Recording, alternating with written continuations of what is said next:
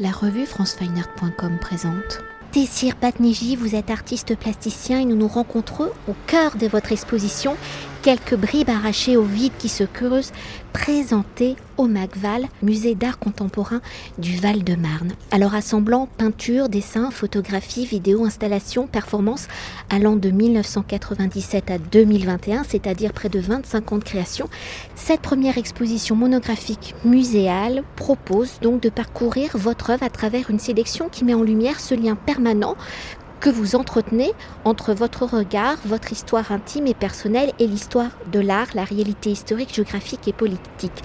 Alors votre œuvre étant ancrée dans son temps, dans l'histoire, avant de découvrir l'exposition, j'aimerais que nous évoquions les notions suivantes qui sont disparues, perdues, détruites, des notions, des actions qui sont au cœur de votre travail et de votre histoire, où aujourd'hui, par diverses circonstances, nombreuses de vos œuvres ne sont plus non pour trace que des témoignages. Alors la dernière disparition d'œuvres est en lien direct avec l'histoire, avec la destruction d'une partie de la ville de Beyrouth, hein, où le 4 août 2020, une explosion équivalente un séisme de 3,3 sur l'échelle de Richter a balayé en quelques secondes le port de la capitale du Liban, centre névralgique des activités commerciales et internationales du pays, une zone également de culture où se trouvaient donc à proximité de nombreux musées et galeries. Alors dans la construction de l'exposition, qui je le rappelle retrace 25 ans de création, comment avez-vous évoqué ces œuvres qui ne sont plus dans votre travail? Comment évoquez-vous ces absences, ces manques, ces disparitions, la catastrophe de Beyrouth a-t-elle été la source de création? Peut-être d'une nouvelle œuvre ou d'œuvres disparues, donc réinterprétées? J'avoue que je n'ose pas interroger ma galerie sur le... tellement c'était un événement euh, pénible pour les Libanais, euh, y compris pour la galerie, car la quasi-superficie euh, de l'espace de la galerie a été euh, soufflé par l'explosion. Donc euh, je trouvais que ça un peu déplacé de demander qu'est-ce qui sont devenus mes œuvres alors que des vies euh, ont été détruites, des êtres ont disparu, des, hommes et des femmes, tout, a volé en éclats. Donc j'avoue, je ne sais pas, j'imagine qu'il y a des, œuvres qui ont disparu ou qui ont été détruites. Mais la question de la disparition, de, la perte, c'est quelque chose qui, est très présent dans mon travail depuis des années. Car dans le contexte, euh, comme vous l'avez euh, évoqué tout à l'heure, le contexte collectif, euh, celui de la Palestine, le contexte personnel, marqué par ces histoires de disparition, d'effacement et, de, résistance permanente pour justement lutter contre cet, effacement, cette destruction de l'existence, de l'identité palestinienne, de la vie des Palestiniens. Et plus globalement, c'est la, question de la disparition dans sa dimension humaine, c'est-à-dire la mort, euh, d'être là, de ne pas être là, euh, des choses qui, ou des formes, ou des, objets. Donc j'essaye de d'interpréter tout ça à travers des formes, des, dessins, des objets, des, sculptures, des, parfois euh, solides ou éphémères et qui reflète cet état d'absence, euh, d'absence-présence, euh, de, fragilité, d'une existence quasi euh, à peine perceptible, d'effondrement. De... Et peut-être pour poursuivre, hein, et c'était mon cas d'ailleurs, si principalement on connaît votre œuvre par votre écriture photographique, votre œuvre est multiple, plurielle, qu'elle soit image photographique, picturale, objet sculptural ou installation, elle se nourrit des mêmes pensées, des absences, des vies, des disparitions, d'éphémères ou d'une certaine façon, vos œuvres deviennent les empreintes d'un geste, d'une histoire, d'un mouvement. Alors si par définition la photographie est l'empreinte du temps, hein, la mémoire du passé, dans la conception de vos œuvres en fonction de la cueillette que vous faites, de la matière que vous puisez dans l'actualité, dans votre quotidien, comment définissez-vous le meilleur vocabulaire pour une œuvre, comment votre écriture se nourrit-elle des traces, des empreintes que vous collectez et pour évoquer la dimension plurielle de votre écriture plastique, donc peut-on s'attarder sur quelques œuvres et donc sur leurs histoires? C'est vrai que ces dernières années, euh, le public m'a plus connu euh, à travers ma démarche photographique euh, qu'autre chose. et notamment à travers je dirais une rétrospective qui était aussi consacrée à mon travail aux rencontres d'Arles en 2018. Euh, mais euh, on connaît moins les autres euh, aspects de ma pratique, c'est-à-dire et qui sont qui sont finalement pas, très loin de, enfin, ils sont quand même en rapport avec l'image, car des dessins parfois interfèrent avec des, photographies ou l'inverse. pareil aussi pour des objets qui sont aussi en lien avec la photographie. Je dirais que l'intérêt pour la photographie a commencé vers la fin, vers les années 2000 en fait, ou, peut-être euh, fin des années 90, avec la fin de mes études de beaux-arts. Et euh, un premier retour à Gaza qui était pour moi un, retour définitif, et aussi le fait de ne pas avoir un espace vraiment dédié au travail. Donc j'étais souvent en déplacement, j'ai changé de lieu de résidence euh, très fréquemment. Donc il me fallait un médium qui correspond à cette réalité, qui soit pratique, qui soit, euh, comment dire, pas encombrant. Euh, et aussi, il y avait besoin d'être plus proche du réel. C'est-à-dire, dans, à la base, j'étais, peintre. Dans la pratique picturale ou des choses qu'on crée à, l'intérieur d'un atelier, on a besoin d'espace, on a besoin de, voilà, de matériel, d'une certaine sédentarité. Et quand on est en déplacement ou dans une situation toujours d'urgence, je dirais, euh, on a besoin de quelque chose qui correspond et qui reflète cet état d'urgence. J'avais vraiment le, besoin d'être au plus proche du réel, c'est-à-dire enregistrer mon quotidien, ma vie, euh, le contexte euh, auquel j'ai à faire face, que ce soit en France, que ce soit en Palestine. Et, la photographie était bien adaptée à ce besoin. Et donc j'ai commencé en 2000 lors d'un long séjour à Gaza de presque un an et qui coïncide avec le déclenchement de la deuxième intifada en Palestine, le deuxième soulèvement, à prendre des photos de, façon quotidienne, c'est-à-dire euh, des enregistrements photographiques, des prélèvements photographiques à travers la série Gaza Waltz que vous avez vu dans l'exposition, une série de, diapos, de diapos euh, des fragments des murs où sont euh, collés ou fixés les portraits des martyrs palestiniens, enfin des jeunes euh, tués dans les affrontements avec les soldats israéliens ou morts dans les bombardements et dont on, placarde les images ou les portraits dans la ville et qui avec le temps finissent par disparaître et se décomposer avec le temps, les intempéries, le, passage du temps ou euh, avec d'autres images qui viennent se superposer sur ces images-là. Qui m'intéressait ici, c'était vraiment la, disparition de, pas seulement la disparition de ces êtres-là, de ces hommes et femmes, mais aussi la disparition de ce port de, de représentation, c'est-à-dire la, disparition de l'image elle-même, comme si c'était une métaphore de la disparition du corps. Parallèlement, j'avais une petite caméra que j'avais achetée avant, à Paris avant mon retour à Gaza, qui m'a permis d'enregistrer des images fixes euh, d'une durée de 6 ou 7 secondes avec le son environnant. C'est-à-dire euh, on a une image qui dure 7 secondes et on entend le son à ce moment-là. J'ai des images que j'ai collectées pendant sur des mois, euh, sur toute une année.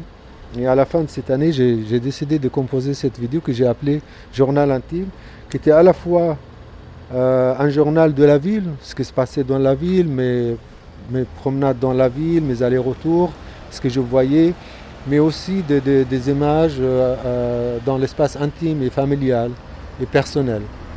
C'est pour ça que ça s'appelait Journal intime, Gaza Journal intime. C'était à la fois un journal de la ville et un journal personnel. À cette époque-là, j'avais aussi, euh, je, commençais à partir, des images existantes et créer des œuvres, pas forcément euh, avec le médium photographique. La, photographie est juste le point de départ et qui donne lieu à, une autre forme, comme les, portraits des martyrs, le, grand mur. Euh, des portraits sérigraphiés avec de l'encre brillante sur des fonds euh, en encre mat qui euh, de, face parfois donnent des images quasi comme des, négatifs ou de surface noire mais quand on se déplace avec le passage de la lumière on découvre des images presque noir et blanc enfin on voit le côté euh, à travers la, brillance le reflet on, découvre les traits des visages des, personnes disparues donc c'est une façon de, parler de la mémoire, d'évoquer la mémoire, la disparition, ou cette vie, comme dans les affiches dont je parlais avant, qui sont à la fois absents, des, gens absents, les affiches même commencent à disparaître, mais euh, elles sont là, il y a une trace qui indique qu'il y avait quelqu'un qui a disparu, qui, pour quelqu'un qui connaît la situation, il comprend qu'il y avait ici un portrait de martyr ou quelqu'un qui a été tué, qui est disparu. Il reste parfois une empreinte sur le mur euh, parce qu'on a repeint le mur, mais à la place où il y avait l'affiche, l'affiche est tombée, mais il y a la peinture d'avant. Pareil dans To My Brother qui, était réalisé beaucoup plus tard. C'était à partir de l'album euh, de mariage de mon frère que, je rends hommage euh, presque 25 ans après à, mon frère qui a été tué par les soldats israéliens au, tout début de la première intifada palestinienne. C'était aussi une façon de, voilà, de, de, de, parler de la mémoire, de, la mémoire quelque chose de fragile, parce qu'on est face à des feuilles blanches et qu'à à partir d'un mètre, deux mètres, on, on, voit pratiquement rien. Il faut s'approcher et, regarder pour découvrir les, des lignes, des, des, visages, des, hommes et des femmes qui dansent, un moment festif. C'est comme ça que je voulais me rappeler aussi de mon frère parce que c'est quelqu'un qui aimait la vie, qui, était. Euh, donc la photographie, en fait, mon usage, la photographie n'est pas. Enfin, je ne considère pas la photographie pour moi comme un but, en fait, ou une finalité c'est un moyen, euh, c'est une façon, euh, une technique qui me permet de dire ce que j'ai à dire en fait. Je ne me considère pas comme, comme, photographe, même si des, séries comme la série Père ou, ou Gaza Journal Intime, là on est vraiment face à des photos, photos, photos prises par moi-même. C'est pas comme les miradors où j'ai fait photographier les, miradors militaires israéliens par quelqu'un ou les captations WhatsApp les capteurs d'écran WhatsApp dans Disruption. Euh, là, ce sont des photos que j'ai photographiées moi-même sur des périodes différentes. Peut-être père sur une période limitée, 2005-2006, parce que vraiment j'avais la conscience. C'était peut-être le premier projet photographique où j'avais travaillé presque avec la conscience d'un photographe. Euh, Gaza Journal Intime, c'était des simples enregistrements de, quotidien, de moments de vie. Euh, en famille ou avec les amis ou dans la rue ou sur la plage et qui d'ailleurs n'était pas pour moi, euh, j'avais pas l'intention ou, dans ma tête, j'étais pas en train de, fabriquer une œuvre. Pour moi, c'était important de photographier, de faire ces photos comme, comme, euh, comme un carnet de bord, comme, euh, comme on fait tous. On photographie maintenant avec nos iPhones pour enregistrer des moments différents, euh, seul ou en ami, ou avec des amis, ou, on est dehors, ou dans la vie, qui sont devenus plus tard des œuvres parce que euh, le fait peut-être de ne pas pouvoir revenir, ces photos-là commençaient à prendre une, autre valeur pour moi. Ce sont des traces de quelque chose euh, inatteignable ou inaccessible pour moi, qui est chez moi. Et euh, avec le temps, plus le temps passe, plus ces photos euh, prenaient de la valeur et, je dirais que leur disparition serait une perte pour moi. Euh, donc j'ai essayé de les intégrer dans mon travail. Et puis il y avait, des contextes pratiques qu'on fait aussi, que, voilà, que, pourquoi j'ai aussi considéré ces photos comme, comme œuvre. En 2008, la mairie de Paris a organisé une exposition sur le pont des Arts où euh, j'étais invité euh, parallèlement à une, autre photographe palestinienne qui s'appelle Rola Halawani pour proposer des images euh, sur la vie quotidienne en Palestine. et donc la commande stipulait que moi j'aille à Gaza pour faire ces photos-là et Rola fasse ces photos parce qu'elle vit en Cisjordanie et à Jérusalem, fasse les photos là-bas. dans mon cas, moi je leur ai dit, malheureusement je ne peux pas rentrer à Gaza, mais j'ai un stock d'images ça ne parle que de la vie quotidienne depuis, euh, depuis je dirais 90, fin 90 jusqu'à 2006, euh, la euh, dernière date où je pouvais aller encore à Gaza. Et donc j'ai commencé à piocher dans mes négatifs. J'ai fait même fait venir des négatifs qui sont restés à Gaza et qu'on a scanné. J'ai fait une sélection et, ça a donné lieu à trois ou quatre groupes de photos il y avait la, série Père, qui était, déjà une série constituée. Euh, mais il y avait, euh, j'ai partagé la, photo selon trois thèmes. Une qui est chez moi, qu'on voit ici dans l'exposition, Gaza Journal Intime chez moi, et euh, la frontière et la mer. Parce qu'il y, avait des groupes de photos qui, vraiment autour de la mer, sur la, au bord de, de, mer. Il y avait des photos dans la ville, des scènes de rue, des marchés, et des photos, peut-être c'est la grande partie, les photos dans, dans l'univers et dans l'espace intime et familial. Et peut-être euh, pour continuer d'évoquer le fil de la construction, mais de l'exposition, hein, avec la trace, la mémoire, le souvenir d'une traversée, l'absence, la disparition, peut-on s'attarder quand même sur le titre de l'exposition, quelques bribes arrachées au vide qui se creusent, qui paraphrase donc Georges Perec, et alors dans cet esprit très mélancolique, et parce que vous jouez un peu avec l'absurdité du destin, peut-on quand même déceler un brin d'espoir? Ce vide qui se creuse n'est-il pas plus grand donc pour accueillir, repenser, remodeler tous ces fragments d'œuvres, de vie, toutes les bribes qui ont été arrachées?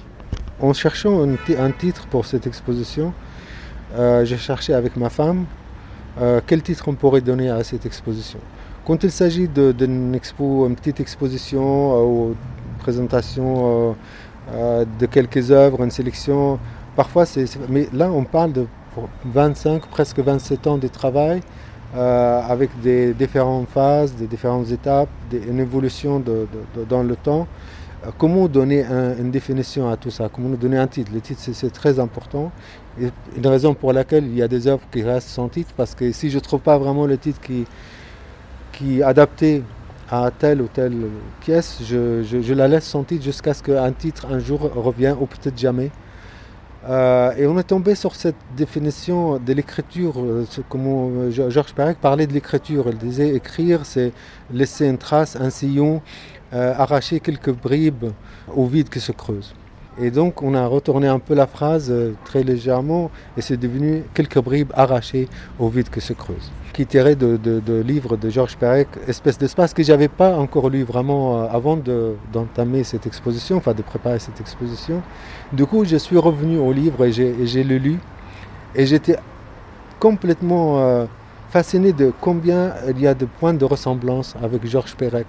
Cette fascination pour le les détails, le quotidien, euh, les, scènes de, de banal, de, quotidien, de ce qui se passe tous les jours, et, cette volonté de, voilà, scruter le, moindre détail, euh, le, rapport à l'espace, le vide, l'absence, la frontière.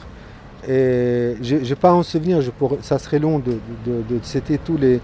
Mais dans ce livre Espèce d'espace, il y a plein, vraiment, des, je pourrais sortir plein, plein de citations et que je pourrais lier chacune presque à une œuvre ou plusieurs que j'ai faites.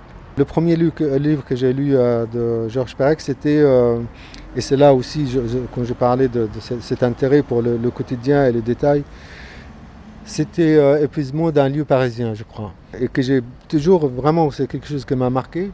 Après, bien sûr, il y a d'autres lectures, il y a d'autres auteurs qui, ont beaucoup m'ont beaucoup marqué et, euh, euh, m'ont inspiré, je dirais, de façon parfois même directe dans mon travail, comme le, poète palestinien Mahmoud Darwish, Fernando Pessoa, d'autres auteurs palestiniens comme Saïm Barouti, auteur kurde Salim Barakat, avec son univers un peu fantasmagorique, plein d'imagination, plein de métaphores et tout. mais pour cette exposition, voilà, j'ai trouvé cette citation euh, cette phrase de Georges Perec est vraiment euh, très très euh, expressive, très pleine de sens. Et peut-être pour conclure notre entretien, j'aimerais qu'on évoque une, une pièce qui est là pour le coup totalement autobiographique, où c'est toutes ces photocopies qui montrent en fait le parcours de votre identité. Vous savez, j'ai des œuvres, la plupart, je dirais, de mes œuvres euh, se fabrique avec le temps. Euh, c'est rare des, pièces qui se réalisent comme ça en une semaine ou un mois ou deux mois. Il y a des, pièces qui prennent des années, comme cette pièce-là que je considère avoir commencé, je crois, en 2013, avec mon, ma première entrée en Europe, où j'avais un, document de voyage qui s'appelle Laisser passer, qui était délivré par la, livré, ou délivré par l'administration militaire israélienne et dans lequel dans la case nationalité, c'était marqué undefined, nationalité indéfinie, parce qu'ils ne reconnaissent pas la Palestine, voilà. et qui était valable seulement un an. Et donc c'était le dernier, c'est un, laissez-passer que j'avais renouvelé au moins 3-4 fois dans l'espoir de, partir de Gaza. La dernière version de, ce passeport que j'ai gardé, c'est celle avec laquelle je suis arrivé en Europe et en Italie en, en 93. J'avoue que j'ai jamais regardé vraiment, j'ai jamais scruté ce document. Pour moi, c'est quelque chose que c'est. Et comme j'ai jamais voyagé avec, il était pour moi presque infonctionnel. Seulement à, l'aéroport et après être descendu de l'avion et dans la queue pour, euh, pour passer les douanes, j'ai regardé dans mon passeport et j'ai vu que dans la case nationalité était marqué undefined. Et j'étais pris par un sentiment de panique parce que j'étais quasiment sûr qu'ils allaient me renvoyer. Mais le plus choquant encore, c'était qu'ils ne m'ont pas renvoyé. Ils m'ont tiré de la file parce qu'à l'époque, on, pouvait encore voyager à travers Bongorion, l'aéroport à Tel Aviv, euh, et j'étais sur une compagnie israélienne. Mais on, nous a sortis, moi et un autre Palestinien. Parce que peut-être sur notre tête, ça, se voyait, peut-être on voyait nous laisser passer dans la main. On m'a sorti de la, la, queue et là j'étais quasiment sûr qu'ils allaient me renvoyer, mais en fait non, il m'a fait rentrer par, un autre, par une autre porte. Et, là, c'est là où euh, des questions ont commencé, qui n'ont jamais cessé, sur ma situation, la situation des Palestiniens, euh, cette question par rapport à l'identité, par rapport à la reconnaissance de cette identité. Et que, voilà, à travers le temps, bien sûr, j'ai interprété à travers d'autres œuvres, de façon euh, parfois directe, de façon complètement indirecte. Mais là, je, reviens, en fait, je, depuis ce point-là, avec cette entrée, avec ce passeport, jusqu'à aujourd'hui avec l'obtention en 2012 de la nationalité euh, française et le passage entre les deux. Après ce laisser-passer, il y a eu la création en 1995 de l'autorité palestinienne, donc il y a un passeport palestinien dans lequel on a même enlevé la case nationalité. Parce que selon les accords de Oslo, il y avait plein de pièges comme ça, dont personne ne parle, dont personne euh, a connaissance.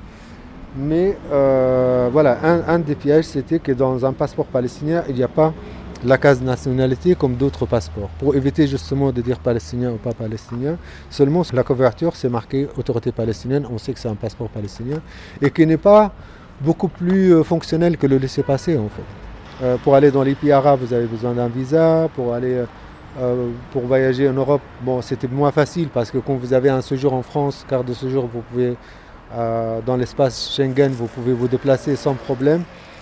Mais avec un passeport palestinien, on peut pas vraiment, on n'est pas très libre non plus. Après, j'obtiens donc la carte de séjour. Et bizarrement, dans la carte de séjour, on a accepté de, marquer euh, que je viens de Palestine. Je suis né à Gaza, Palestine. Mais quand j'ai demandé la nationalité française, l'employé me répond dans une lettre que, euh, qu'il lui est impossible de marquer Palestine comme lieu de naissance veut, euh, on veut des événements euh, euh, de, mai 48, il est impossible de, marquer Palestine et donc il me suggère d'enlever Palestine et garder seulement Gaza. C'est que malheureusement j'ai dû faire finalement parce que je, suis allé traduire mes documents chez un traducteur palestinien et apparemment j'étais pas le seul dans ce cas. Elle m'a dit écoute, on sait que tu es palestinien, que tu es né en Palestine, moi je le sais, toi tu le sais, on, s'en fout. Donc on met Gaza et, et basta. Donc je l'ai fait, j'ai effacé avec les Tepex Palestine. Et d'où, mais la, phrase a continué quand même à, me travailler dans, mon esprit. Si c'est pas un lieu de naissance, un lieu de quoi? Un lieu de mort, un lieu de. Donc, d'où vient la plaque qui reprenne la phrase de, l'employé, enfin de fonctionnaire de la préfecture, que j'ai gravée dans le marbre comme sur une tombe, en fait. Il m'est impossible euh, de marquer Palestine comme lieu de naissance. On veut des événements euh, de 48, de mai 48. Et donc après, on arrive voilà, à l'obtention de la... Alors que dans, le, dans cette, cette, euh, timeline que vous voyez sur le mur, il y a l'acte de naissance de mon père et ma mère, qui sont nés tous les deux avant la création de l'État d'Israël. Et sur l'acte de naissance de mon père, il y a un timbre sur lequel marqué Palestine. Vous voyez? Donc euh, voilà, comment, comment les choses se passent quand on est palestinien. Et peut-être euh, une dernière chose, mais enfin brièvement c'est dur parce que c'est quand même de, parler de l'exposition dans sa globalité, justement, comment vous l'avez articulée? Parce que c'est plus de 25 ans de création, et donc elle est quand même dans un parcours libre, mais toutes les œuvres, enfin beaucoup se répondent quand même, on l'a déjà bien évoqué et compris, mais du coup, euh, elle écrit également une histoire. En fait, comme, je l'ai dit dans, l'entretien, euh, dans, le catalogue, j'avais au début l'intention de commencer, euh, j'ai commencé à répertorier les œuvres et à les arranger, les agencer de façon chronologique. Mais vite, je me suis aperçu que c'était impossible et, que c'était plus pertinent euh, de trouver des correspondances parce que des œuvres qui ont été créées il y a 23 ans ou 25 ans connectent avec des œuvres qui sont créées aujourd'hui. Et c'est ça qui, je pense, euh, peut-être c'est mon travail, je n'ai pas le droit de le dire, mais ce qui est intéressant dans mon travail, c'est que les choses n'ont pas de début, n'ont pas, une fin. C'est-à-dire qu'il y a toujours des connexions qui se font malgré la diversité de médiums, des techniques des moyens. Il y a toujours un fil qui relie ces, œuvres-là. Et, c'est ce qu'on ce qu'on avait euh, fait dans le catalogue, mais aussi dans l'exposition. On a réussi à trouver ces connexions-là et même si les œuvres ne se trouvent pas au même endroit ou face à face dans l'exposition, ils, se parlent en fait, ils, se, dialoguent. Mm. Et aussi, euh, il y a la question aussi de, dialogue avec l'histoire de l'art, comme je crois qu'on nous l'avons évoqué tout à l'heure. Euh, il fallait prendre aussi en compte ça parce qu'il y a des, un panne de mon travail, surtout les, débuts, cette, période de transition entre une pratique picturale euh, ou exclusivement, euh, quasi exclusivement picturale vers une pratique ouverte à tout, euh, où tout est possible en termes de, de, médium, de, moyens. Ou de... Il y avait beaucoup d'influences et, de, et dialogues avec des mouvements comme Support Surface, Arte Povera, ou certains artistes. donc on avait à cœur aussi de, de, de, mettre en évidence cet aspect, cette dimension de mon travail. Merci beaucoup. Je vous en prie. Cet entretien a été réalisé par François